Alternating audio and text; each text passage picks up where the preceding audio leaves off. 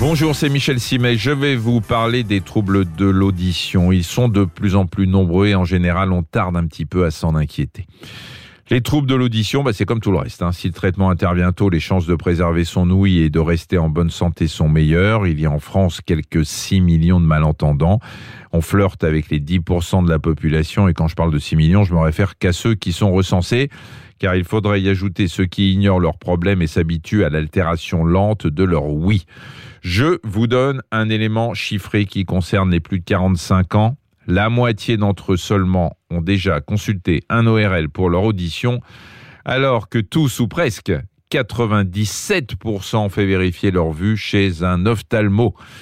Alors, quels sont les signes qui doivent nous inciter à consulter? Si par exemple, quand vous allez au cinéma, vous avez l'impression que les acteurs mangent les mots, il se peut que le problème vienne de vous et non pas d'eux. Même chose devant la télé, si vous demandez à ce qu'on augmente le son alors que votre entourage entend parfaitement.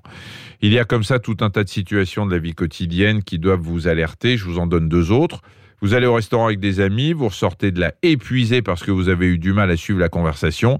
C'est votre oreille qui vous joue des tours. De même que si vous comprenez mieux les choses quand un homme s'adresse à vous plutôt qu'une femme. Le timbre d'une voix masculine est plus grave, celui d'une femme plus aigu. Si vous ne captez pas tout ce que vous dit une femme, c'est sans doute que vous perdez de l'audition. Certaines grandes marques d'optique ou d'audioprothèses proposent des tests gratuits si vous voulez une indication, pourquoi pas? Mais rien ne saurait remplacer un bilan effectué par un ORL. C'est lui et lui seul qui, parce qu'il est médecin, vous prescrira un appareillage si vous en avez besoin.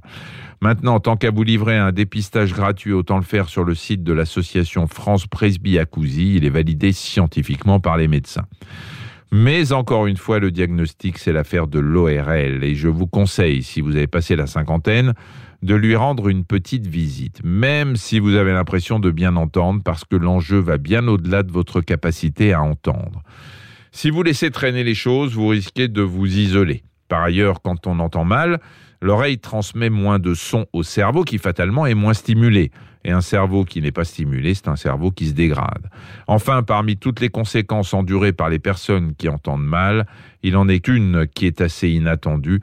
Figurez-vous qu'il suffit d'un déficit léger de 25 décibels pour que soit multiplié par 3 le risque de chute. C'est une étude réalisée en 2012 par des scientifiques américains qui a abouti à cette conclusion. Merci d'avoir écouté cet épisode de Ça va beaucoup mieux. Si vous avez aimé, n'hésitez pas à en parler autour de vous et à nous mettre des étoiles. Retrouvez tous les épisodes sur l'application RTL, rtl.fr et sur toutes les plateformes partenaires. À très vite.